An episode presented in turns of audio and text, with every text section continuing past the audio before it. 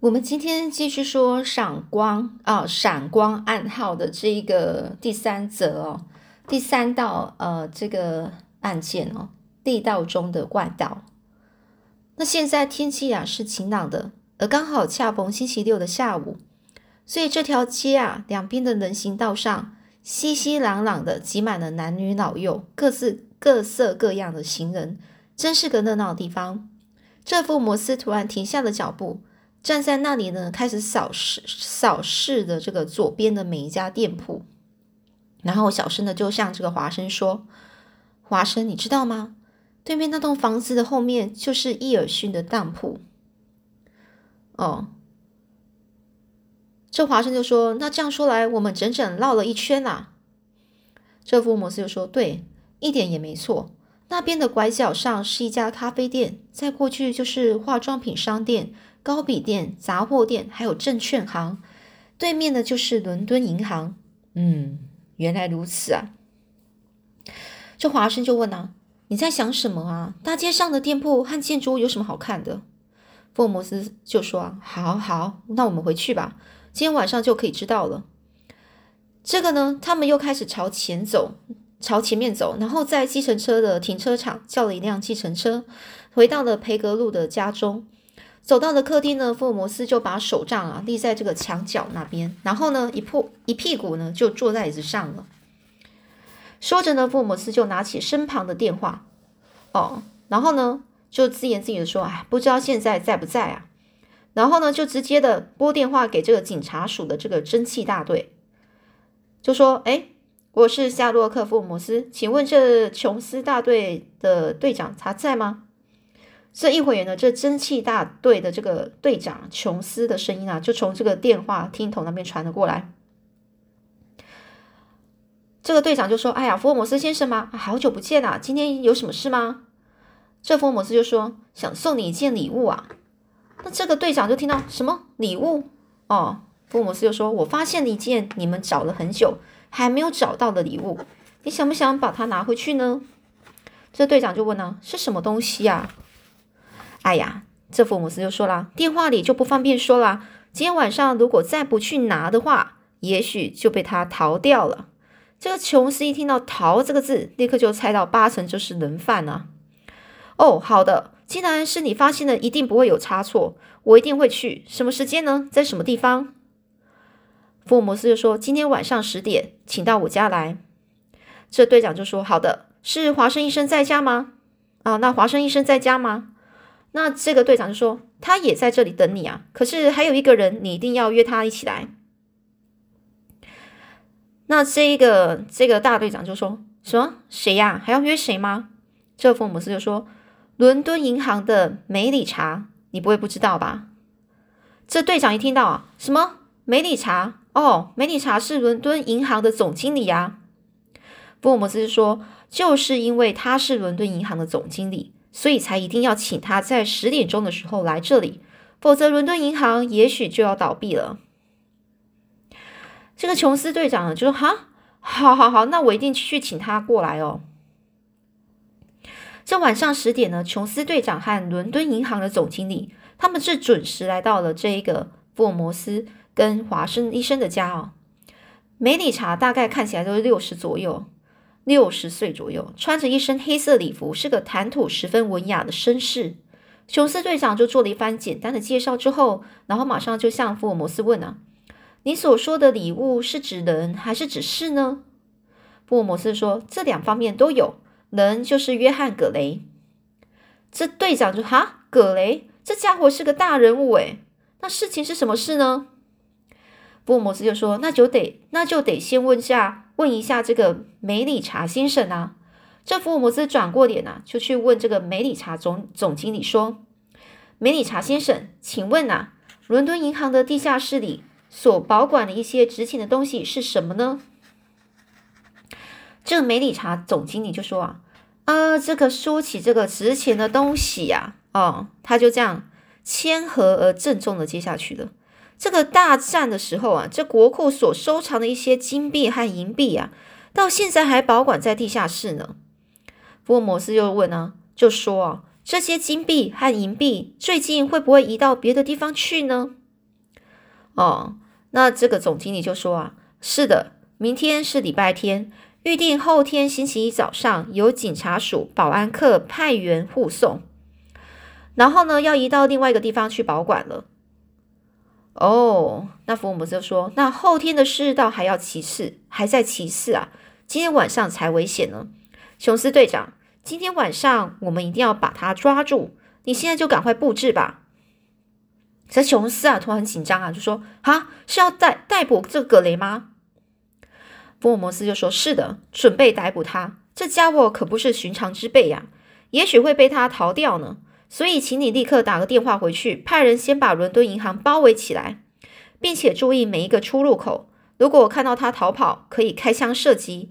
要注意的是，不可以把他射死。”这时，梅理查呢就开始很惊恐的说。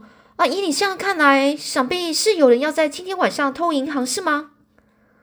嗯，福尔摩斯又说：“照我的判断，应该是在今天晚上，因为明天是礼拜天，金币、银币无法运出去，这个机会只有今天晚上。”这总经理就说：“啊，这银行总经理啊，就说，可是地下室设有铁门啊，而且是用两把锁牢牢的锁住。”就算是在半夜，如果不用炸药把它炸毁，也绝对没办法进去啊！福尔摩斯就说啊，哎，如果是如果我是约翰·葛雷的话，根本就不会笨到从这个铁门里进去。这总经理就说，可是地下室的上面和四周都有很厚的钢筋水泥墙壁，耶，地下铺的就是厚石板呢。这福尔摩斯就说：“这也不是很难把它弄开呀。”这总经理就有点惊讶：“哈，弄弄开吗？”福尔摩斯就说：“是啊，我想目前在这里谈论这些事情啊，是于事无补啊，就就是没有帮助，而且时间也到了。为了保护这批国家重大的财产，我们四个人必须立刻前往这个银行的地下室里去。琼斯，你赶快打电话和警察署联络。华生，不要忘记带左轮手枪啊。”这个成败啊，就在这一次了。这福尔摩斯啊，浑身充满斗志。他站起身来，用爽朗的声音向这华生说：“呃，那个华生，那红头发的伊尔逊现在大概已经睡了吧？”晚上十点三十八分，福尔摩斯呢、梅里查、琼斯以及华生四个人进入了伦敦银行的大地下室。这打开铁门上两把大锁的是梅里查总经理，他呢是以担心的脸眼色啊。走在走下石阶时，就自言自语的说：“啊，就算只偷去一些金币，对国家也无法交代呀。”这一走进地下室，我们就看到那里堆了很多的木箱子，里面大概装满了金币。就是偷走一箱，恐怕国家也要损失好几百万镑啊！另外还有一大堆帆布袋，那里面应该也是银币啦，每一袋也大概值好几十万镑。这福尔摩斯用手电筒。就照了一下这个堆积的这个木箱子和帆布袋，就说：“嗯，约翰·格雷不愧是个大盗啊！他的身材虽然矮小，心却很大。我相信在一小时内它就会出现的。再迟的话，运出逃走的时间就不够了。现在我们就赶快布置阵地吧。”接着呢，福尔摩斯又小声的说：“首先，梅理查先生，你是不习惯这种危险场面的人。”所以，请你躲在这个木箱子的后面。可是，不管看到什么，绝对不能出声，好吗？哦，这梅理查呢，郑重的说：“知道了，我一定不会，我一定是不出声哦。”这不愧是大银行的总经理啊！这华生呢，就对梅理查的这个态度十分感动。接着呢，福尔摩斯又说：“琼斯兄，你是要替嫌犯戴上手铐的人啊。”所以你要埋伏在帆布袋前面，一听到我叫你，你立刻就要跳出来。不过不能太性急呀，过早露面，也许会被他逃脱的。这琼斯大大队长就说：“这家伙会从哪里出现呢？”福姆斯就说：“没有看到他出来，谁也不知道啊。”华生，你也埋伏在这个帆布袋的前面，当他出现的时候，我会用手电筒照的。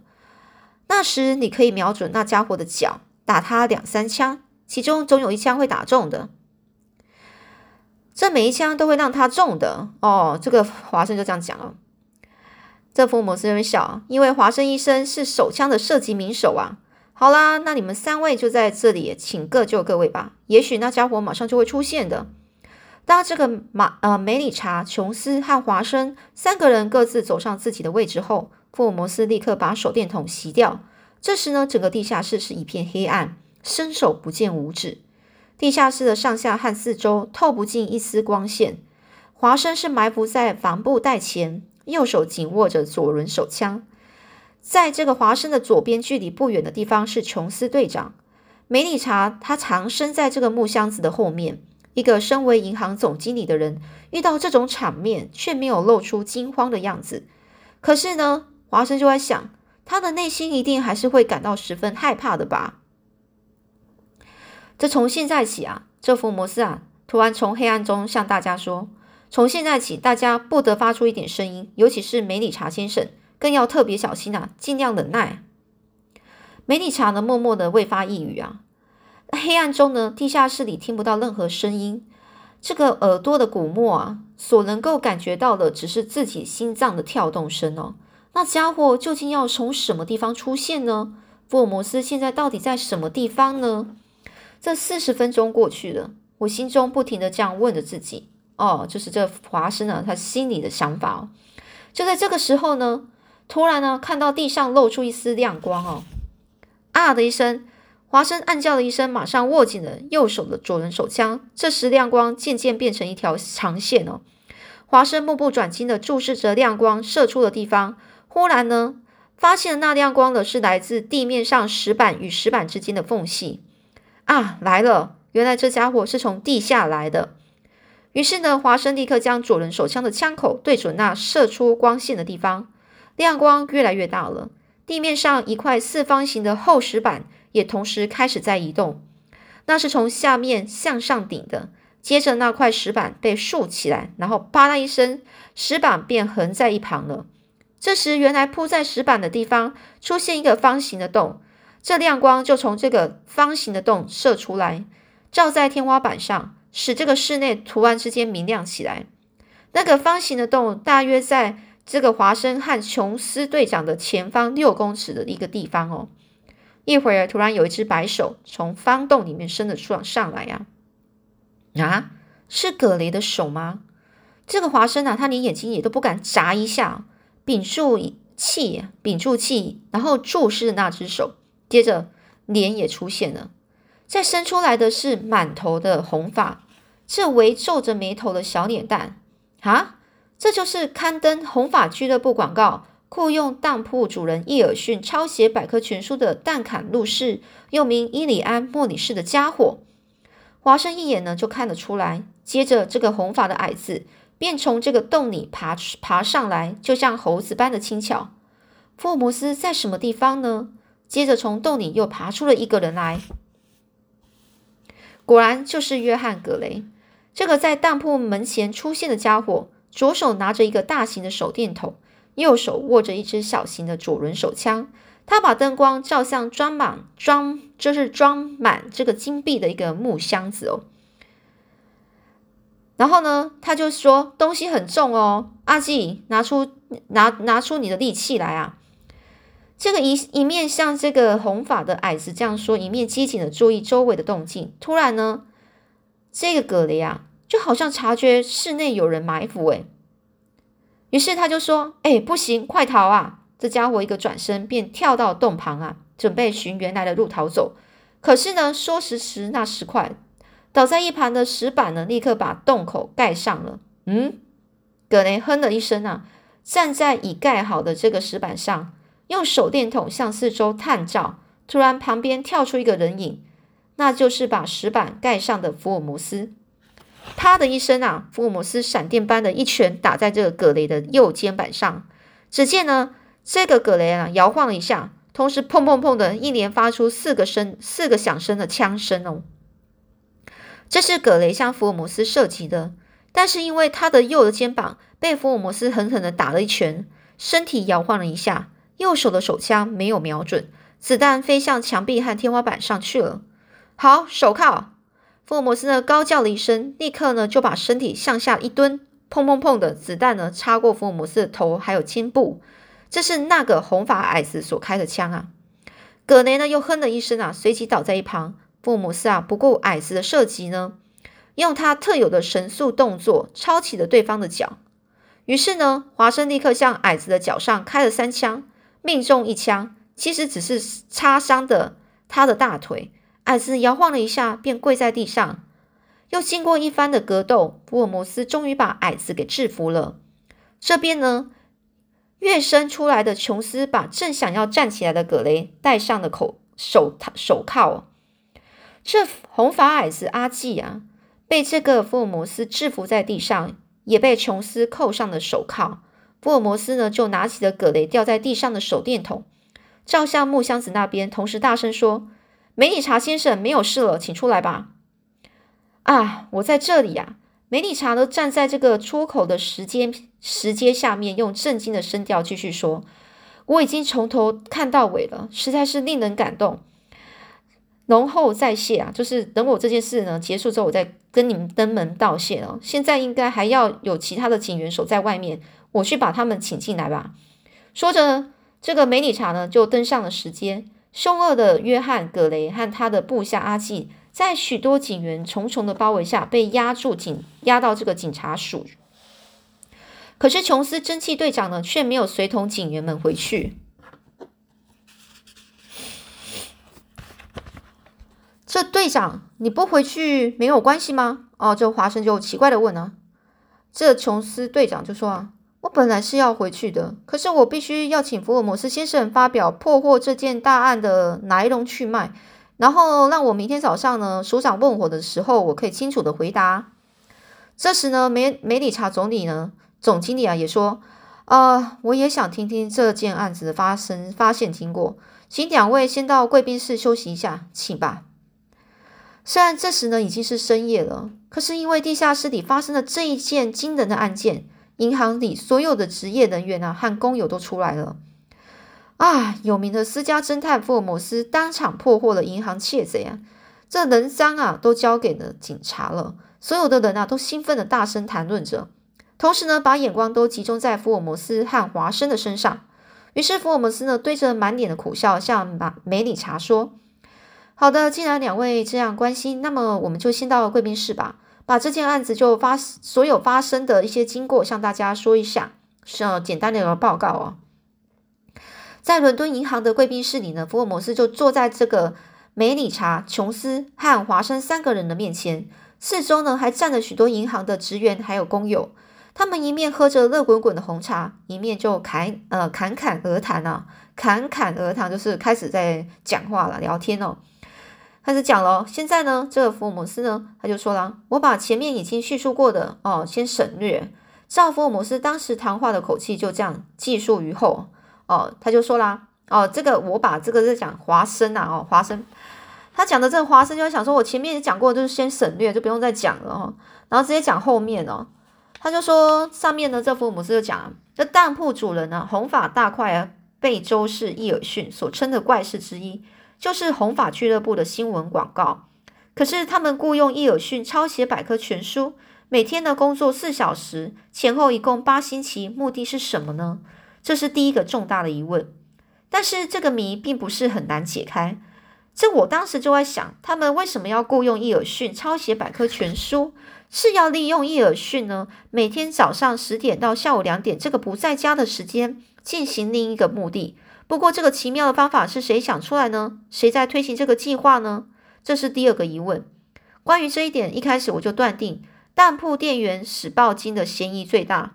为什么呢？你们不妨想想看，像伊尔逊这么家小当铺，竟然有人愿意只拿一半的薪水为他工作，可是这个勤奋的店员却又是一个照相迷，一有空啊就钻进地下室里，这一点不是很奇怪吗？而且史报金他从外面拿回一份登载的有红发俱乐部甄选会员广告的报纸，怂恿伊尔伊尔逊去参加考试。同时还陪着他到红发俱乐部的办事处去。伊尔逊竟然很容易就被选为新会员，他的这些怪举动岂不是越来越令人怀疑吗？当时呢，我就在开始在想，史报金对这个伊尔逊的行为一定有什么目的，而且还是预定计划的一部分。这个史报金到底是什么人呢？这个谜很快就解开了。那是我从伊尔逊的嘴里探听到他的脸型还有体型才发觉的。原来这个史报金就是凶恶的约翰·葛雷啊！这事情呢发展到这里呢，我就断定红发俱乐部，也就所谓的美国大富豪的遗嘱，这一切都是捏造的。所以呢，我就跟这个，我就约这个华生医生啊，一起到这伊尔逊的当铺前面看一下。当铺的门前地上铺的是石板，我呢用手杖啊，就是碰了一下，果然发现石板下面是空的。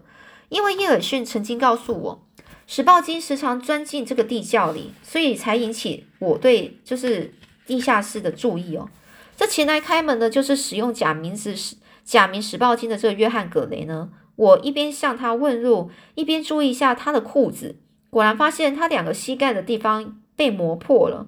这一来呢，我就可以判断了，他每天在地下室里是在挖地道，同时呢，在引证门前石板下的空声敲的声音呢，我猜想他一定在向什么地方开辟一条隧道。事情发展到这里，我对于这个谜的揭开已经有了自信。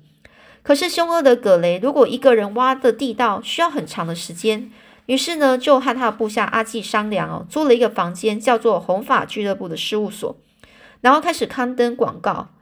然后呢，就诱使了伊尔逊前后八个星期，每天离开自己的家四小时。在这段时间里呢，葛雷就拼命的加速挖掘。但是葛雷呢，他挖掘地下暗暗道的这个企图和目的到底在哪里呢？